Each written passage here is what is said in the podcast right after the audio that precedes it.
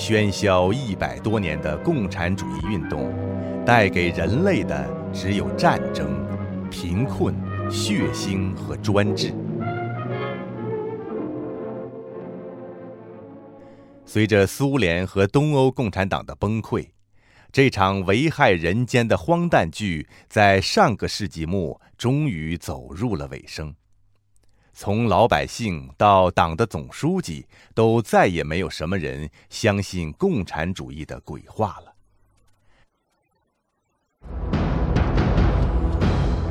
既不是君权神授，也不是民主选举的共产党政权，在其赖以生存的信仰彻底破灭的今天，其执政的合法性受到了前所未有的挑战。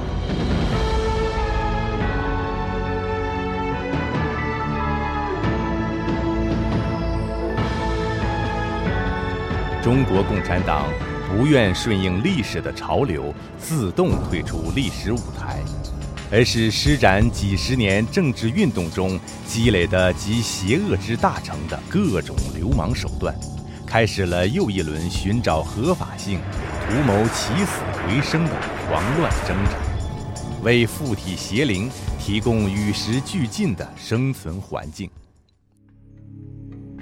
为了民族的长治久安。为了让中国早日步入没有共产党的时代，而重塑民族的辉煌，在历史的今天，认清共产党为什么要耍流氓，及其流氓本性，也就变得尤为重要。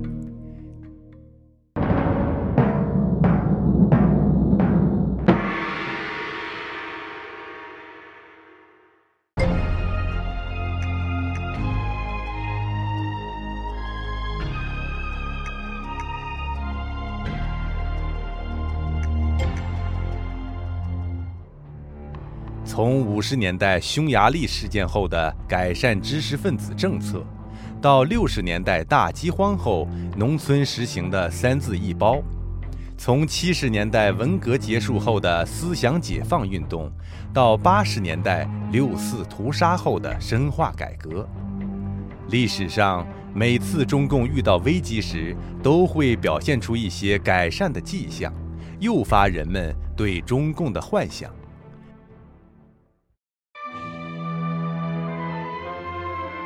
无一例外的是，这些泡影一次一次都破灭了。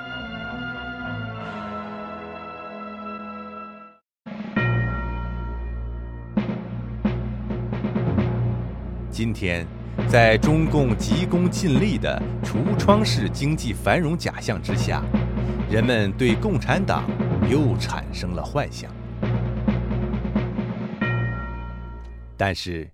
让我们看看中共的《人民日报》是怎么说的：“历史的辩证法教会了中国共产党人，应该变的必须改变，不变则衰；不该变的绝不能变，变则自我瓦解。”那么，什么是不该变的？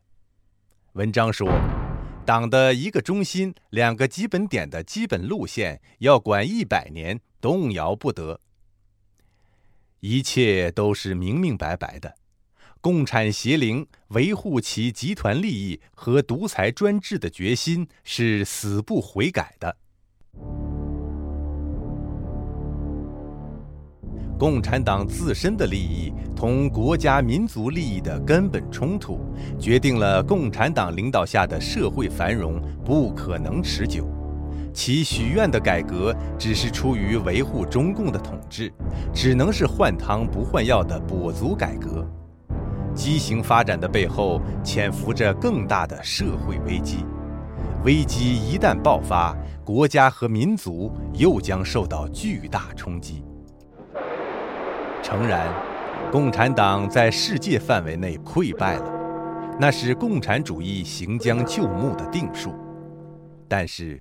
越要败亡的东西，越具有垂死挣扎的毁灭性。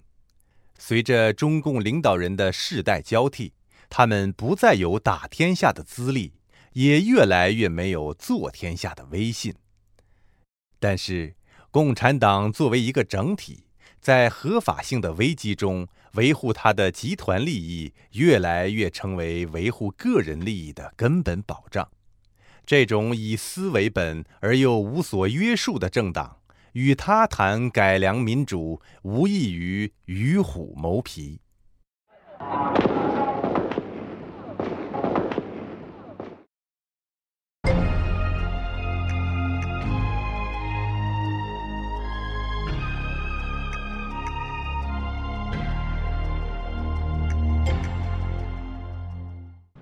这个两只手，一只手是。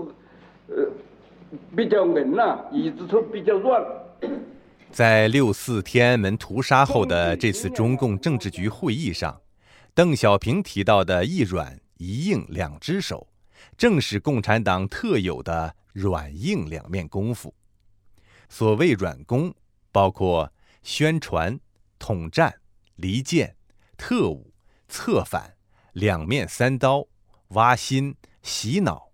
造谣欺骗、掩盖真相、心理战、制造恐怖气氛、制造健忘症等等，这些软功可以灭杀人性，调动恶的一面；所谓硬功，则包括武装斗争、镇压、政治运动、杀人、绑架、消音、武斗、定期严打等等，是党制造恐怖的保证。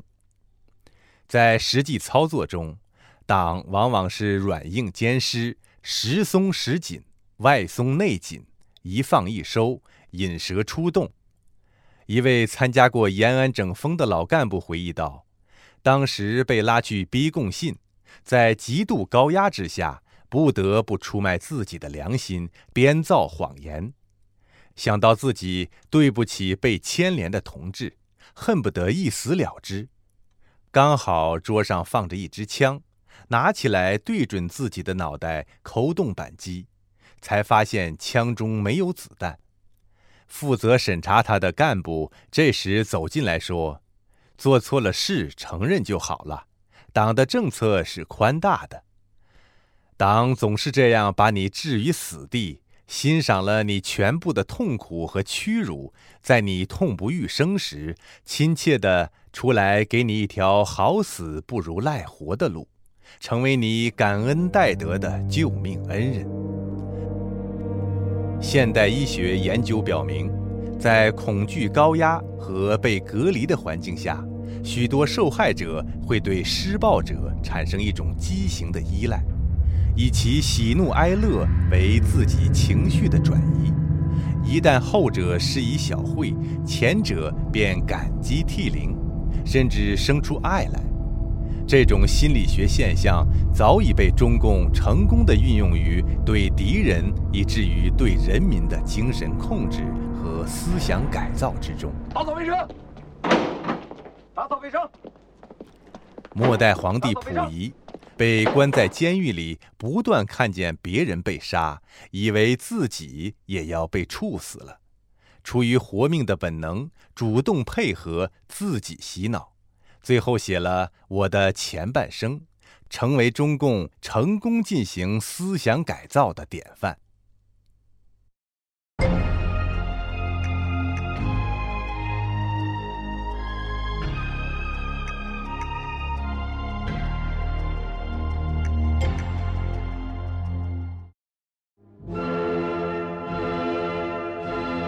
当年，多少人在毛泽东的遗像前痛哭流涕地重复着一句话：“没有了毛主席，中国怎么办？”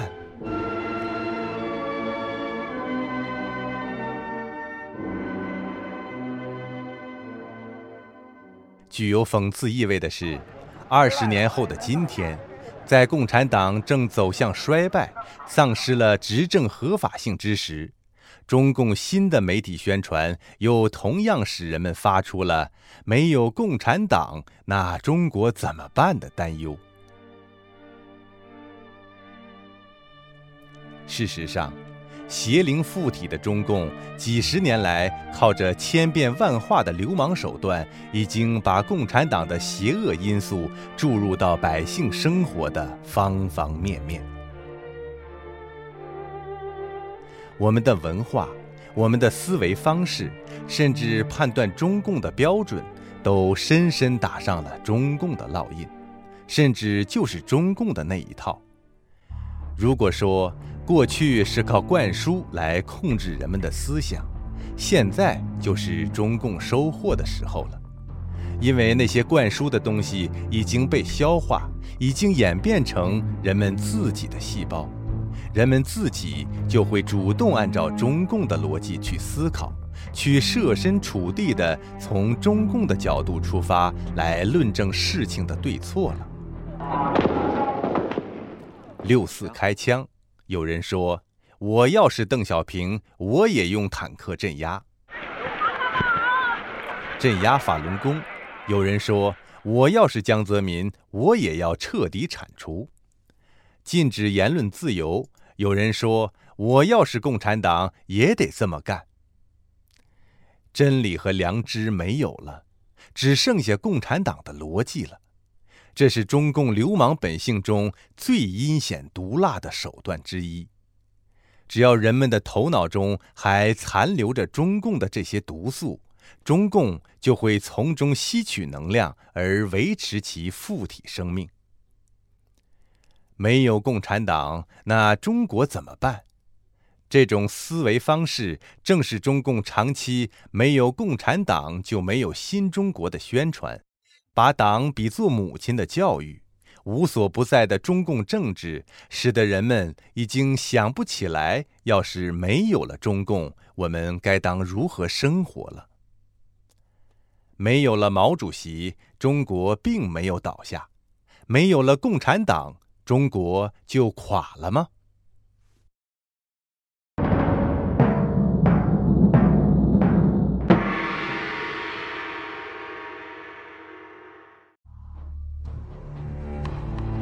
中共自认的合法性就在于近二十年的经济发展。然而，追溯历史，中国农村的改革开始于安徽部分农民的自发行动。城市的改革来自于企业干部的松绑要求。事实上，中国经济的发展恰恰是中国人民在中共的束缚中被稍稍松绑后一点一滴建设起来的，与中共毫无关系。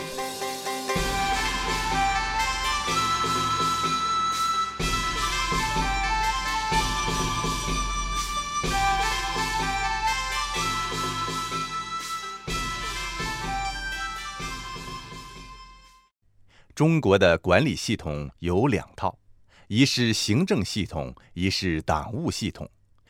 行政系统作为惯性和本能，当然要去解决社会的问题，推动社会的发展；而不务正业的党务系统，作为一个邪灵附体，附在行政系统之上，操纵着行政系统，盗用人民辛勤劳动创造的成就，成为中国社会的毒瘤。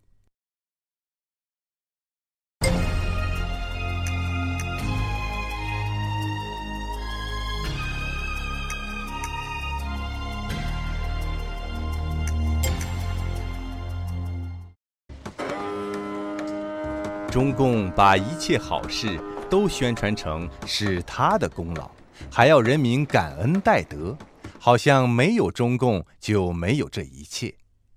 大家知道，在许许多多其他没有共产党的国家，早就有了更好的一切。几十年来，党把这个错误归结到张国焘的头上，那个错误归结到四人帮的头上。毛泽东有个三七开，邓小平有个四六开，但凡坏事都是反动势力和别有用心的人干的，而任何一件成就，则都是在党的领导下才干成的。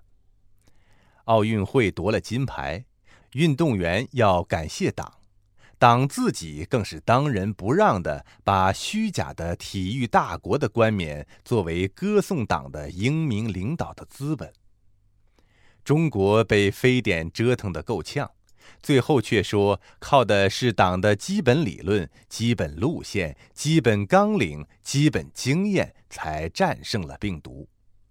神武上天，本是航天科技人员的贡献，却被中共当作只有他才能领导中国人民挤入世界强国的证据。就连2008年的奥运主办权，本是西方伸出的鼓励中共人权改善的橄榄枝。却被中共当作为其合法性贴金、大肆镇压民众的借口。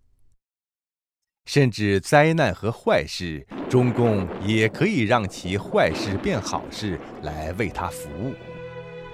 九十年代初，中国大陆出现卖血风气，乡县政府制作“想要奔小康就去卖血浆，献血光荣”等标语，鼓励农民卖血。在贫穷的农村，由于乡村卫生条件极差，抽血前通常不做化验，村民便在交叉感染的方式下传染艾滋病。仅河南省就出现了几百上千的艾滋村，感染上艾滋病毒的有上百万人，但中共却把艾滋病疫情当成国家机密，不允许调查。基层干部甚至公然说：“艾滋病病人不是人，是鬼，你们都死了，事情就完了。”在一些医务工作者和国际社会的努力之下，中国艾滋病泛滥真相被不断揭露出来。在再也包不住的情况下，中共摇身一变，把原来的严密封锁换成了精心布置。动用从知名演员到党总书记的宣传攻势，马上把罪魁祸首的中共装扮成了患者的福音、艾滋病的克星、人类疾病的挑战者。多么人命关天的大事，中共想到的只是利用来粉饰他自己。如此行径，连“流氓”二字都不足以形容中共的面目。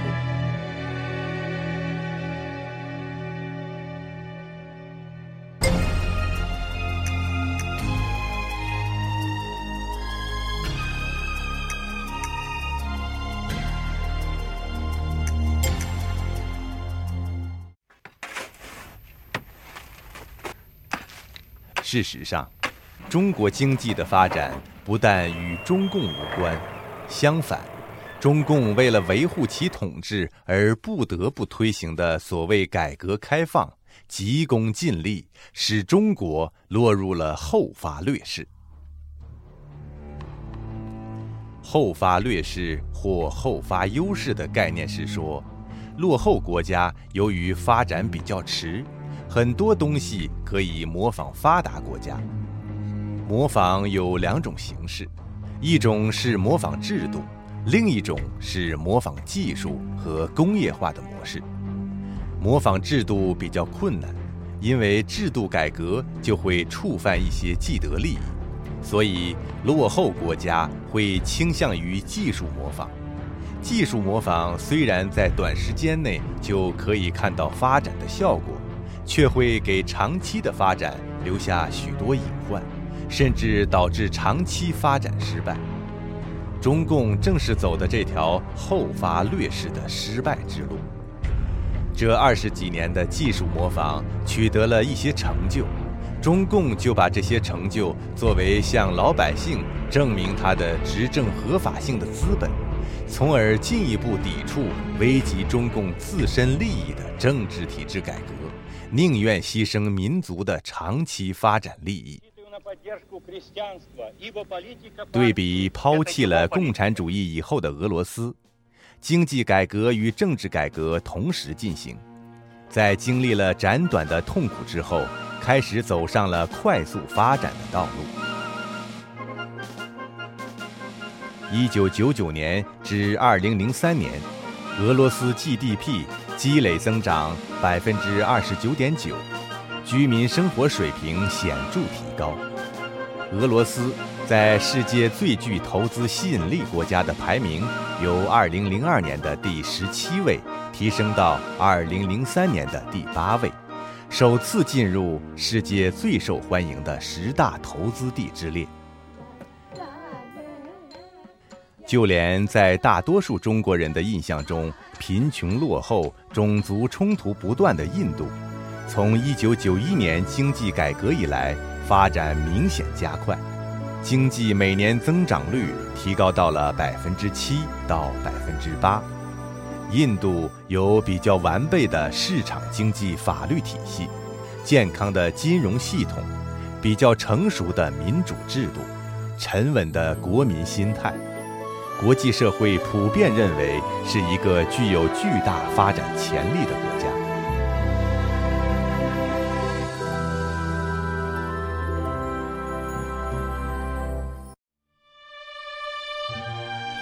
相反。中共只搞经济改革，不搞政治改革，在短期的经济繁荣假象之下，阻碍制度进化的自然选择性。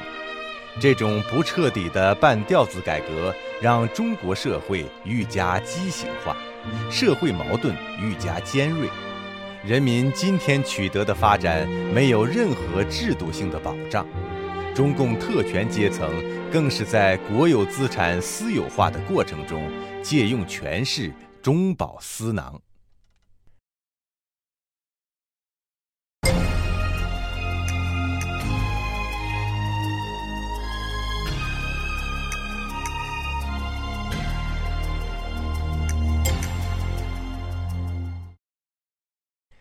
中共一直在夸耀它的经济进步，实际上。目前，中国经济在世界的地位还不如清朝乾隆年间。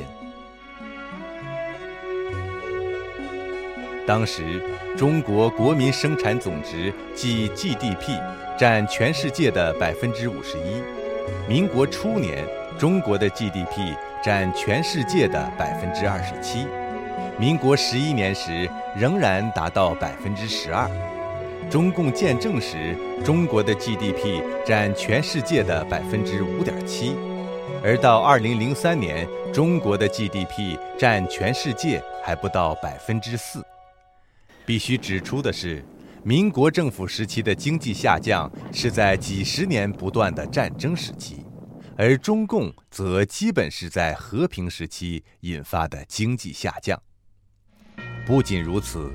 中共这二十多年的所谓经济高速增长，在很大程度上是建立在资源榨取性的过度消耗甚至浪费的基础之上，并往往以牺牲环境为代价。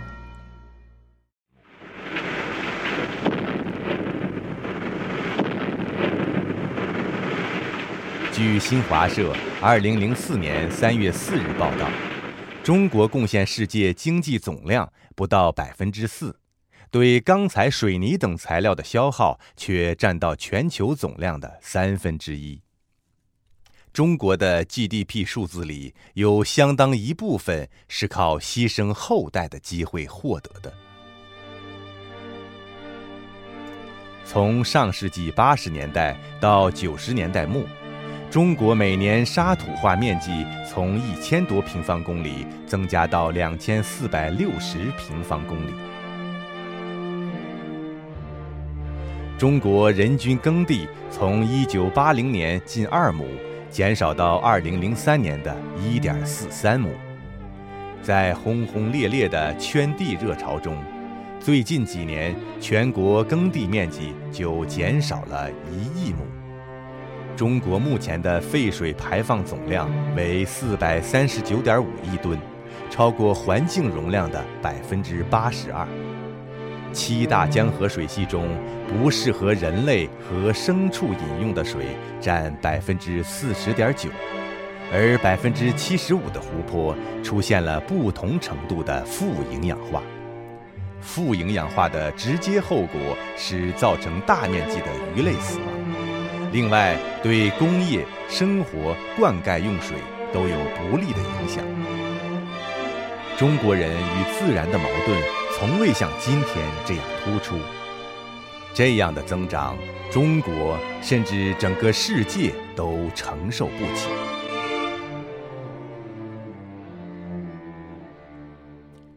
沉醉于眼前的高楼大厦的人们。对于越走越近的生态危机，也许还茫然不知。可是，一旦大自然要报复人类的时候，那对中华民族的打击将会是灾难性的。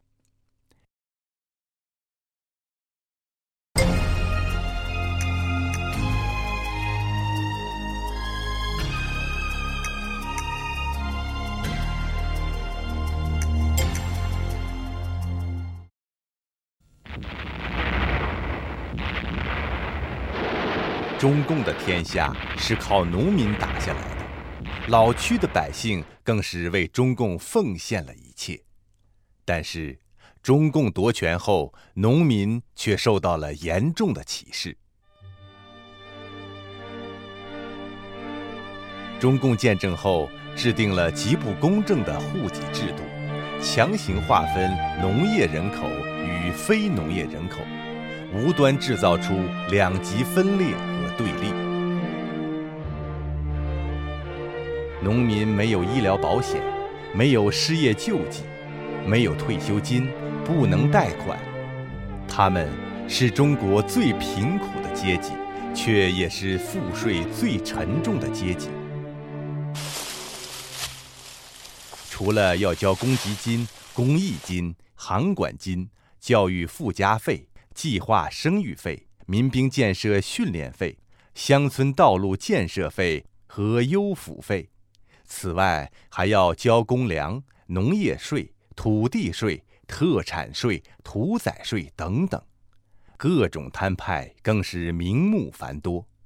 而所有这些税费，非农业人口都不用承付。在四川东部的一个林场，上级拨款五十万用于植树造林。林场领导先吞下二十万给自己，其余的三十万承包下去，一层一层克扣，最后所剩无几的钱分给了真正去造林的当地农民。政府不用担心农民嫌钱少不去植树，因为太穷了，再廉价，农民也一定会去干。中国制造的东西之所以如此便宜。也是同样的道理。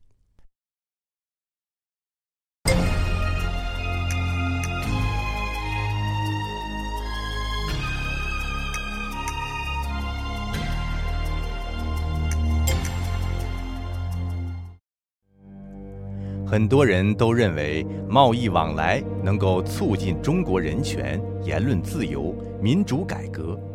经过十几年下来，证明这完全是一厢情愿的事。最典型的就是做生意的原则。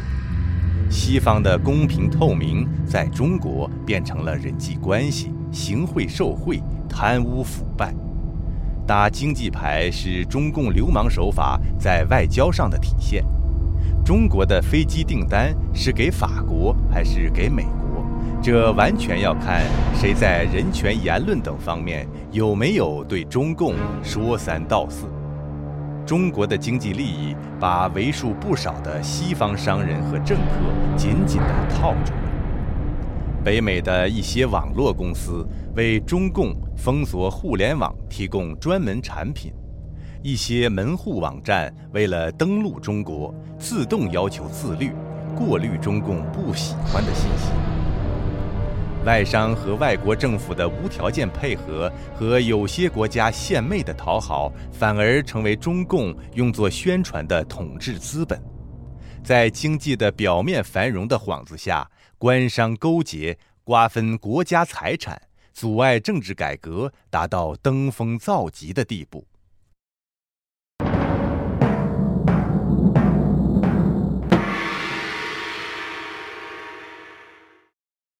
常常听到人们说这样的话，我知道中共过去谎话连篇，但这一次他说的是真的。具有讽刺意味的是，如果把时光倒流，在很多次中共历史上犯错误的重大时刻，人们说的都是这样的话。这就是中共几十年来练就的欺骗人民的谎言本领。第十届中央委员会。第二次全体会议公报。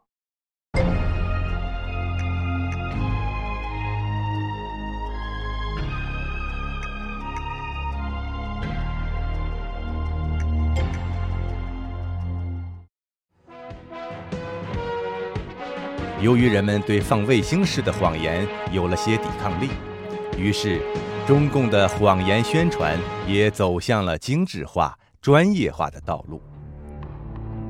谎言从过去的口号式宣传变得更加循序渐进、细致入微，特别是在信息封锁下，用基于某些片面事实的谎言来误导民众，其危害比放卫星更具迷惑性。这是2003年4月初中央电视台关于萨斯病的新闻报道。在中国，中国人民的。包括广东人民的生活生产的持续是正常的。当时，外界普遍质疑中共隐瞒疫情，但从中共的报道中，观众会了解到萨斯病一出现，从中央到地方的专家及时会诊，给予治疗，病人已经康复出院，坏人掀起抢购风，政府及时辟谣，杜绝流言。保障了人民生活秩序的稳定。外国极少数反华势力没有根据地怀疑中国政府隐瞒，但绝大多数国家和人民是不相信他们的。广州国际交流会将是历史上参展厂家最多的一次，外国游客作证说，在中国旅游是安全的。特别是世界卫生组织专家也出面说，中共配合得好，措施得当，没有问题。专家还被批准去广东公开考察。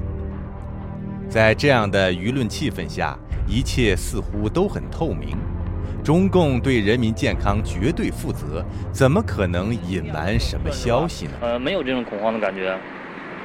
我们国家会给安排好的，会采取有力措施的。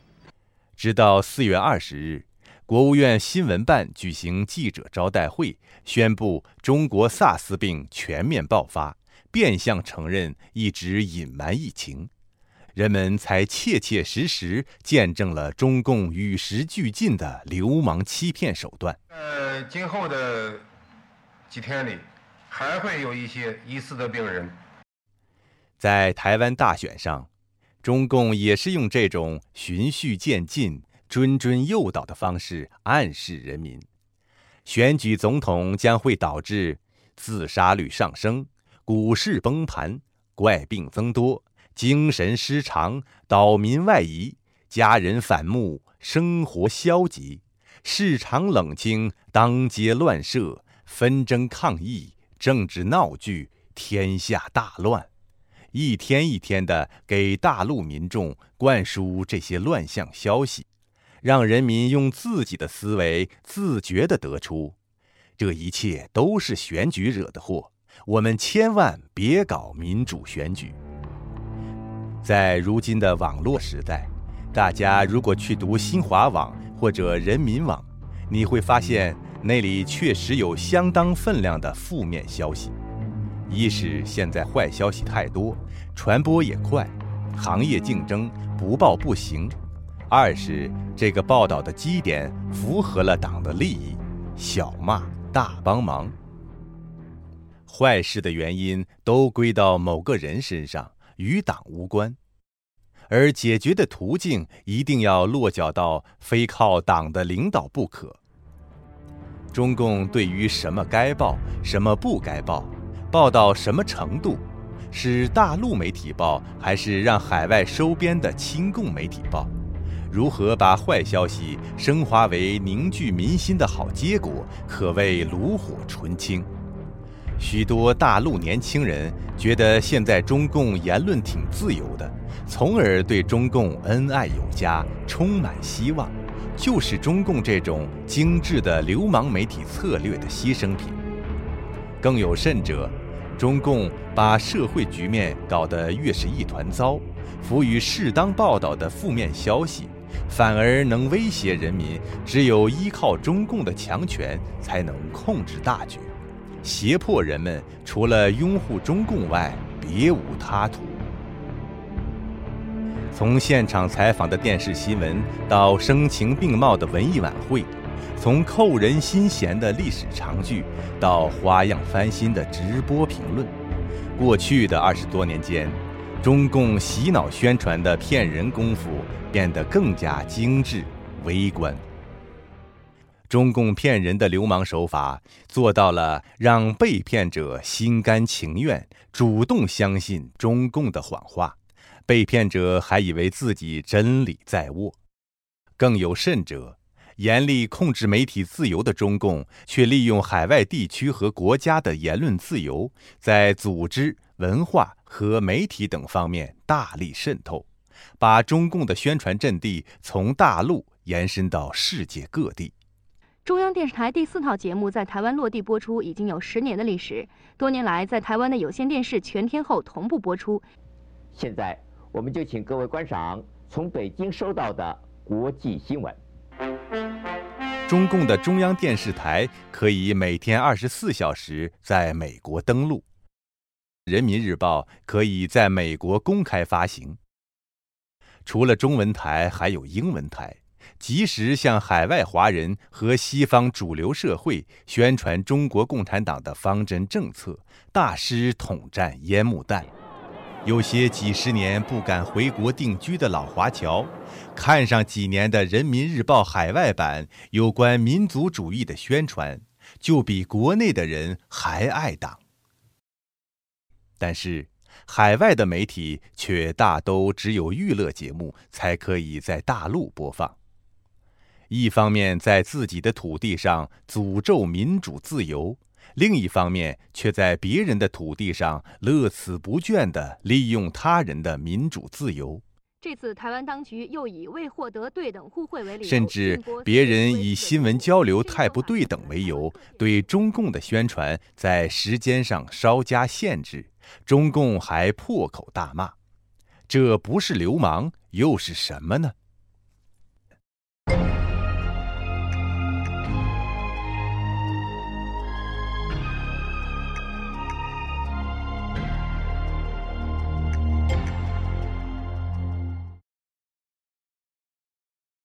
一个民主国家，主权应该在人民手中，这是天经地义的事。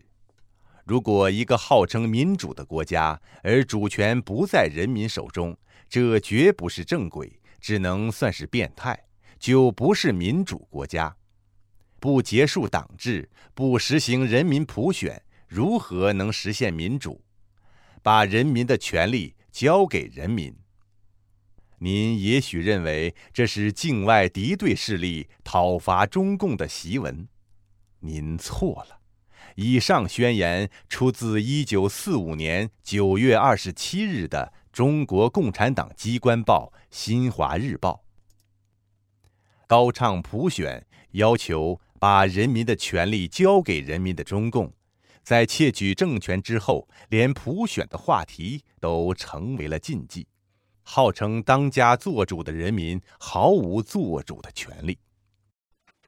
如果您认为毕竟事过境迁，靠杀人起家、谎言治国的中共邪教现在要改良从善，愿意把人民的权利交给人民，那您又错了。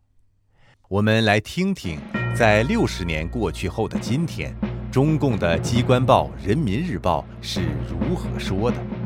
牢牢掌握意识形态工作的主导权，是巩固党执政的思想基础和政治基础的根本需要。江泽民曾接受 CBS 著名记者华莱士采访，对中国为何依然没有实现普选的问题，他当时作出如下解释：中国人素质太差。可是。早在一九三九年二月二十五日的《新华日报》上，共产党就呼吁，他们国民党以为中国实现民主政治不是今天的事，而是若干年以后的事。他们希望中国人民知识与教育程度提高到欧美资产阶级民主国家那样，再来实现民主政治。然而，正是在民主制度之下，才更容易教育和训练民众。这就是中共流氓面目的生动写照。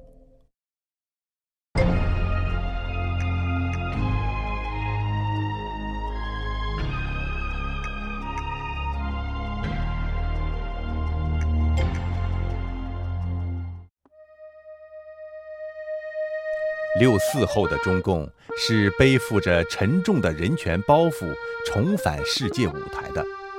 历史给了中共选择的机会，第一条路是学会尊重人民，真正改善人权；第二条路是对内继续侵犯人权，对外进行人权伪装，逃避谴责。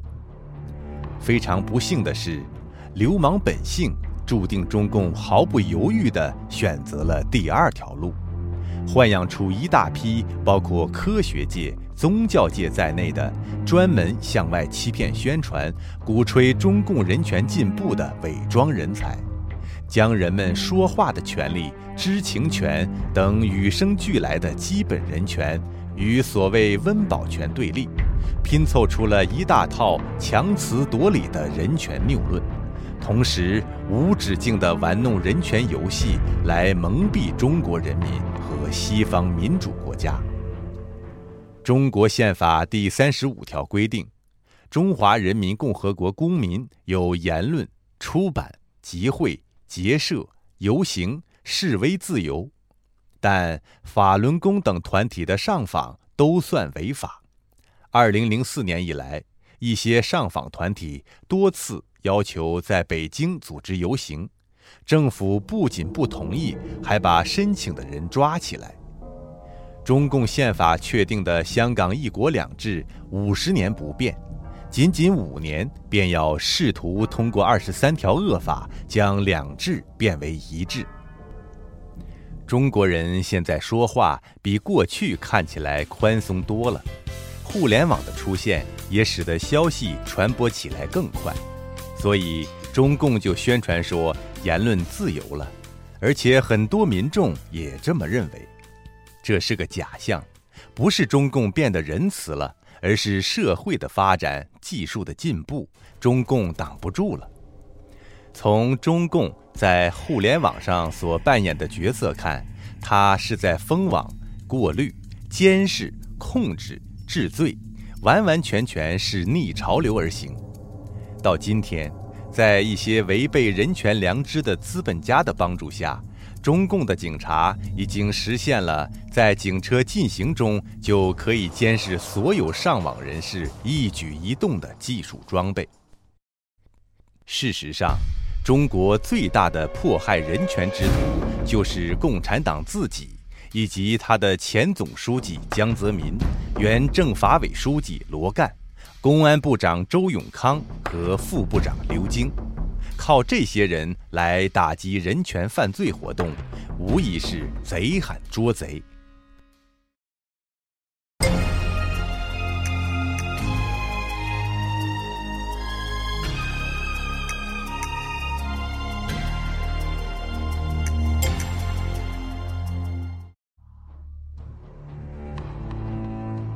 时至今日。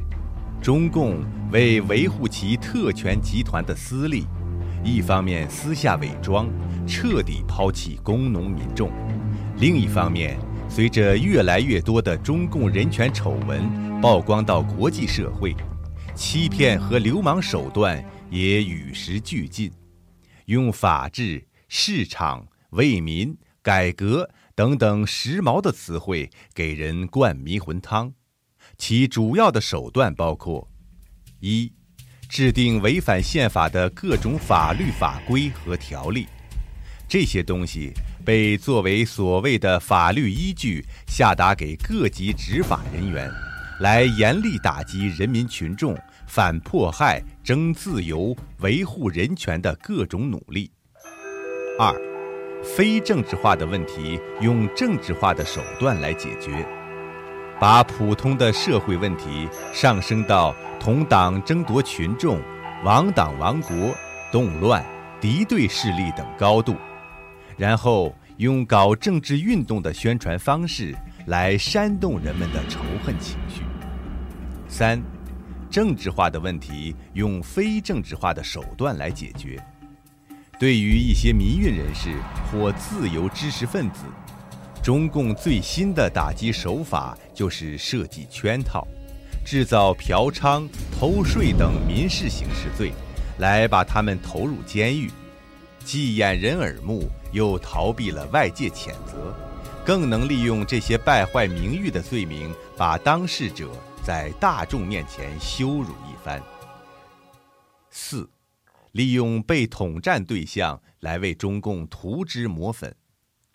中共知道自己的话没有可信度，于是，中共三大法宝之一的统战策略，在今天的和平时期更成为中共的护身武器。大力培养、扶持、收买一大批名人、海外媒体，特别是中文媒体、西方政客和商人学者，由他们来为中共的基本政策摇旗呐喊。施展小骂大帮忙的迷魂术，来为中共涂脂抹粉。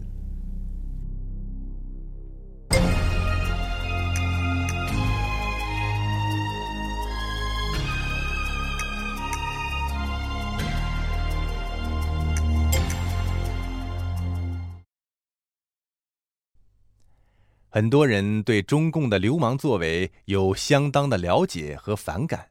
厌恶共产主义那一套整人骗人的东西，但是老百姓被中共的政治运动和挑起的动乱搞怕了，害怕中国乱。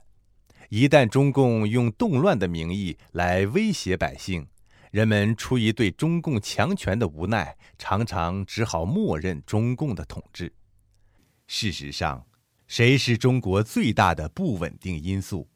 就是搞专职暴政的中国共产党，拥有几百万军队和武警的中共，才是中国真正的动乱之源。老百姓没有理由去动乱，更没有资格去动乱。只有逆潮流而动的中共，才会草木皆兵，把国家拖入动乱。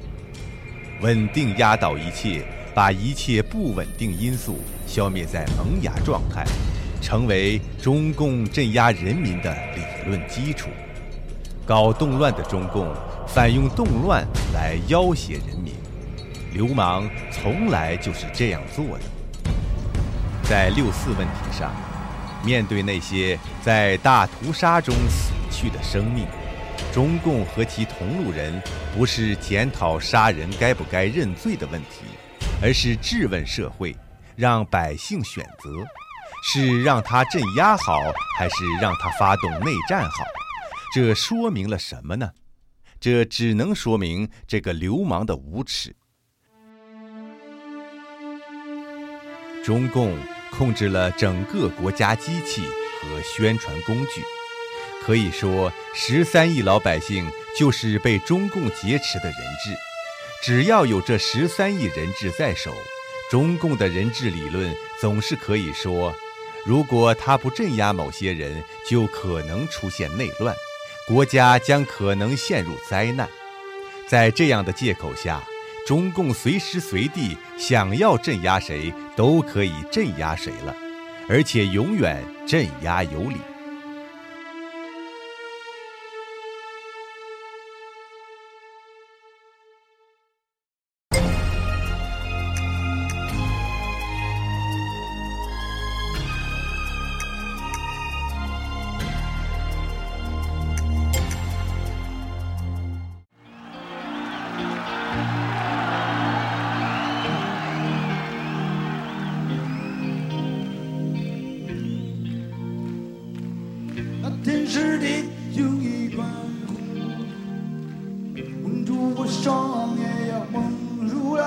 国人普遍感到现在比过去自由多了，从而对中共的改良前景充满希望。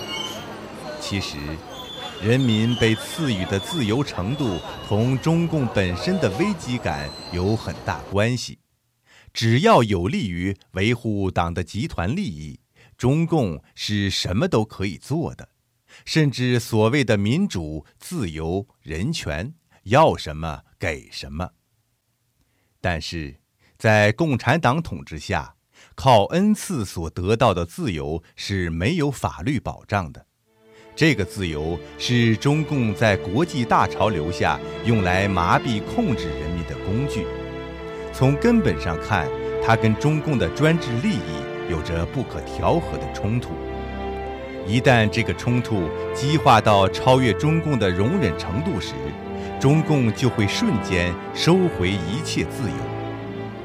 中共历史上出现过几次言论相对自由的时期，后来又跌入严厉管制时期，反反复复就是中共的这种流氓本性的表现。所以，如果看到中共释放出什么改善人权的善意，大可不必认为中共就脱胎换骨了。中共在推翻国民党的斗争中，本来就是以民主斗士的面目出现的。中共的流氓本性决定了中共的一切承诺都靠不住。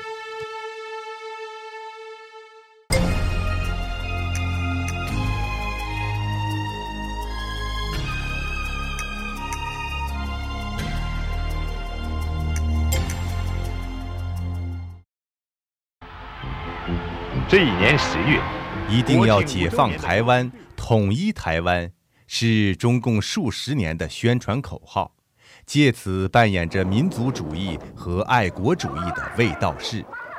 中共真的关心国家的领土完整吗？早期的中共在国民政权之下成立中华苏维埃，其宪法第十四条宣称。中国境内的各少数民族，甚至各省都可以独立建国。用现在的话来说，就是搞一国两制，搞国中之国的两个中国。苏共红军一九四五年进军东北时奸淫掳掠，以及苏共扶植外蒙独立时，中共都没有给予一字谴责。一九九九年底。中共同俄国签订的议定书，承认了清政府与俄国之间的一系列不平等条约，出卖了一百多万平方公里的土地，相当于几十个台湾。在与其他边界划分、南沙群岛甚至钓鱼岛的主权问题上，由于对中共保持政权没有什么利益，所以中共根本不在乎。中共大潮统一台湾，不过是用来转移内部矛盾、煽动民族主义、大耍流氓的烟幕弹而已。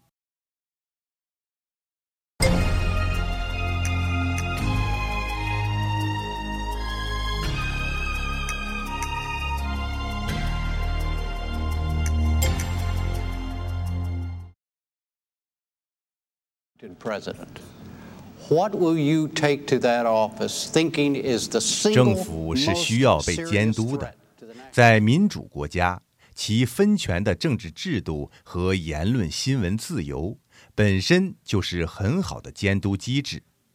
宗教信仰更是提供道德上的自我约束，而共产党宣传的是无神论，没有神性对他的道德约束。他实行的又是集权专制，没有政治上的法律约束，所以中共耍起流氓来可以无法无天。那中共是如何向人民交代谁来监督他呢？自我，这是中共几十年来欺骗人民的口头禅。从早期的自我批评，到后来的自我监督、自我完善党的领导。到最近的自我提高党的执政能力，中共强调的都是共产党具有所谓自我改善的强大功能。事实上，没有道德和法律约束的自我改善，用传统的话讲，就是自心生魔。即使成立了中央纪律检查委员会、信访办等具有迷惑性的花瓶机构。也不过是中共拒绝外界监督、拒绝开放党禁、报禁的借口，是政治流氓为维护其集团利益和执政合法性所用来糊弄人民的幌子。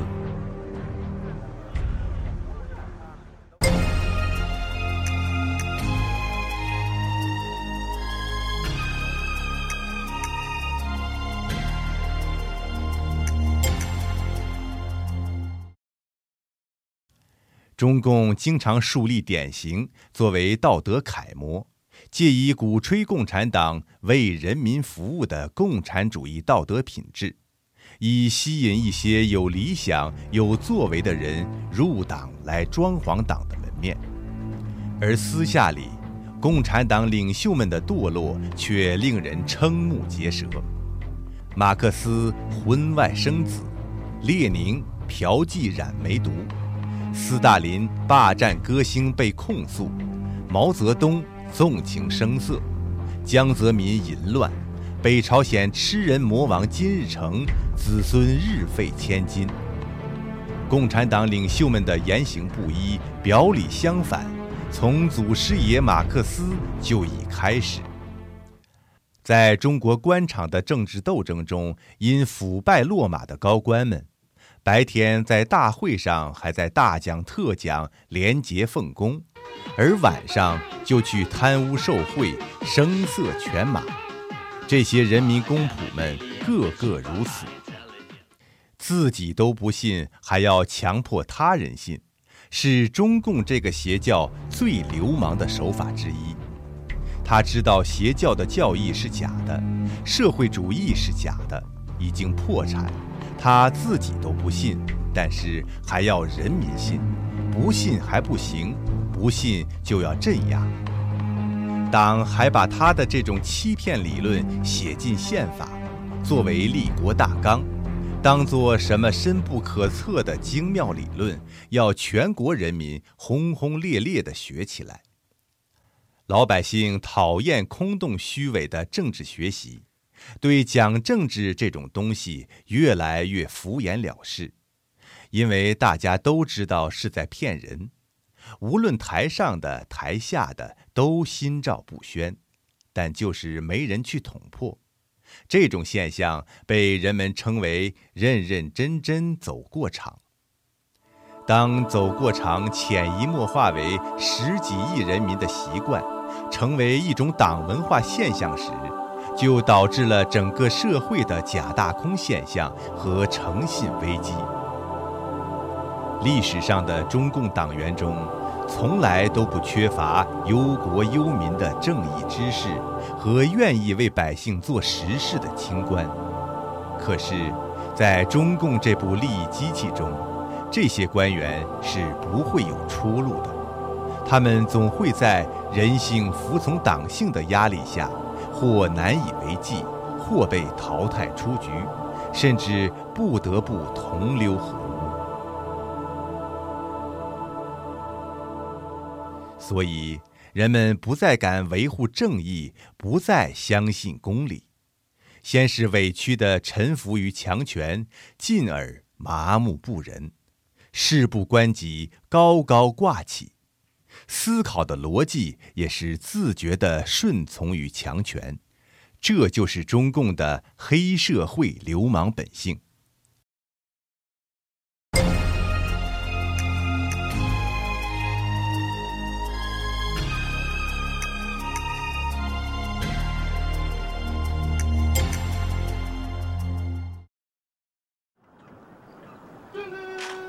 中共的爱国主义、民族主义口号是诱惑人们的糖衣，也是他屡试不爽的号令。对台湾、对香港、对法轮功、对中美创基事件，凡是需要全中国人服从的大事件，都是以爱国主义、民族主义的方式紧急动员民众，以高压恐惧和集体洗脑并重的方法。把全国人民带入一种战争式的状态，这和当年的德国法西斯非常相似。由于信息封锁，党的洗脑就格外成功。中国人即使不喜欢中共，也都难免用他的思维方式考虑事情，于是不敢也不能对共产党任何政策说不的中国人。在党的组织下，打着爱国主义的旗帜，就敢到美国驻中国大使馆、领事馆门口去扔鸡蛋、扔石头、烧汽车、烧美国国旗。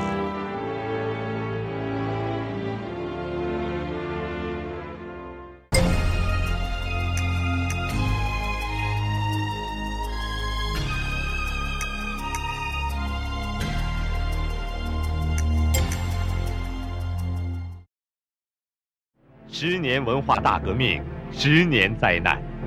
党和国家要走出。中共常用来警告人民的一句话就是“亡党亡国”。党在国的前面，立国方针是：没有共产党就没有新中国。没有新中国，有你今天吗？人民从小受的教育是：听党的话，做党的好孩子。唱的歌是：我把党来比母亲。党啊，亲爱的妈妈，党的恩情比海深。行动的指南是：党指向哪里就打到哪里。党指到哪儿，我走到哪儿。政府救灾，人民说的是感谢党和政府，先谢党后谢政府。看到实际看到那个党和政府，呃，和那个全国都在支持我们那些受军队的口号是：党指挥枪。连大陆专家尝试设计的为法官穿的法袍，领口上的四颗金色纽扣，也是从上到下分别象征着党、人民、法律和国家。尽管你是法官，党也是永远在法律、国家和人民之上。党在中国成了至高无上的称呼。国家反而成为党的附庸，国家为党而存在，党成为人民的化身，国家的象征。爱党、爱党的领导人、爱国被混为一谈，这就是中国爱国主义被扭曲的根本原因。历史上，中共犯了很多大错，但是。他总是通过平反昭雪，把错误归到某个人或某个团体身上，不但让受害者感恩戴德，更把中共的罪恶推得一干二净。不但善于犯错误，而且敢于纠正错误，成为中共一次次死里逃生的仙丹妙药。于是，中共永远是伟大、光荣、正确的党。也许有一天，中共会给六四平反，会给法轮功平反，但是这些都只是中共在走投无路时苟延残喘的流氓手段而已。他不会有反思自己、清算自己罪行的勇气。事实上。共产党的历史就是一部割裂人民记忆的历史，是后一代不知道前一代真相的历史，是亿万百姓生活在对共产党过去的咒骂与对共产党现实的期望这种巨大矛盾之中经历磨难的历史。共产党所有的努力，就是要人们忘记。而人民所有的挣扎，则是要努力记住。高举手中的烛光，向赵子阳默哀一分钟。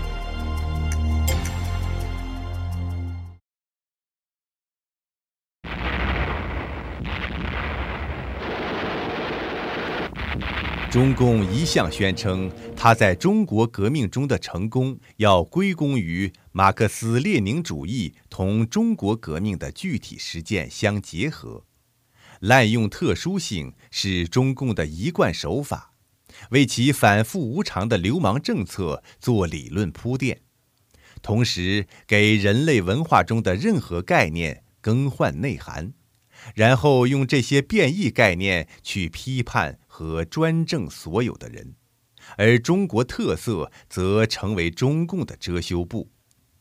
于是，以革命的名义消灭了地主和资本家的共产党，如今自己当上了资本家，讲的是按劳分配，让一部分人先富起来的过程，完成的却是按权分配，打着全心全意为人民服务的幌子吸引大众。结果人人成了全心全意为党服务而不敢为民请命的驯服工具。打着辩证法的名义，结果是彻底破坏哲学的圆融思维方式、思辨能力和探索精神。跛足的资本主义变成了中国特色的社会主义，失业变成了待业，解雇变成了下岗，贫穷变成了初级阶段。言论信仰自由的人权变成了中国特色的生存权。在这种流氓性的中国特色招牌下，中共成就的却只有荒谬和可笑。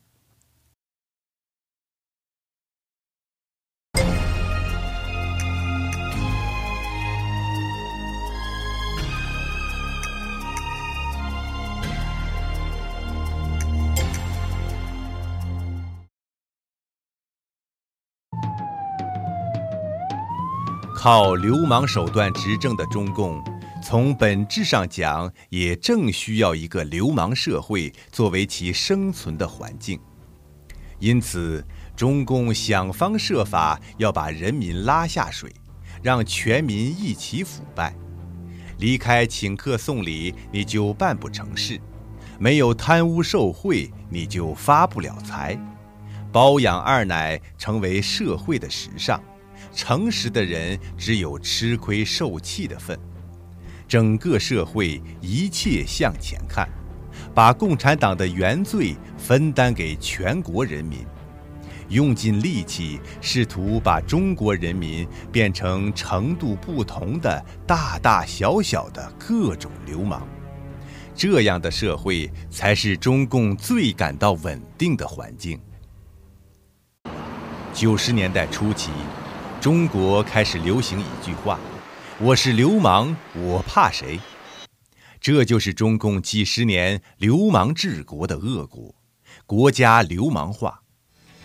伴随着中国经济的虚假繁荣，是整个社会道德的全面下滑，贪污腐败、假货泛滥，欺诈成风，人心卑劣，世风极下。人与人之间没有了基本的信任，中共的流氓本性就是在这样葬送着维系中华民族的道德根基。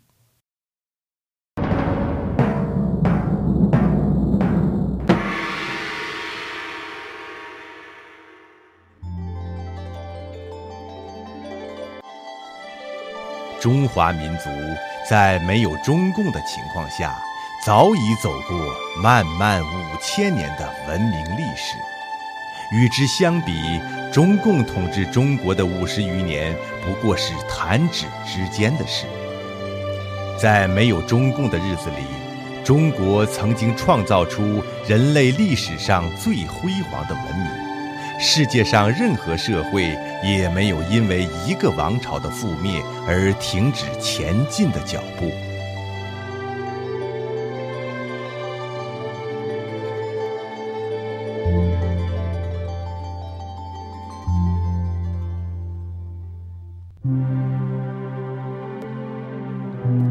中国的未来是什么样的？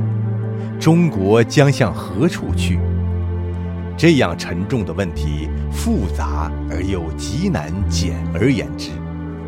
但有一点是明确的：如果没有中华民族的道德重建，没有重新清晰人与自然、天地的关系，以及没有人与人和谐共处的信仰和文化，中华民族。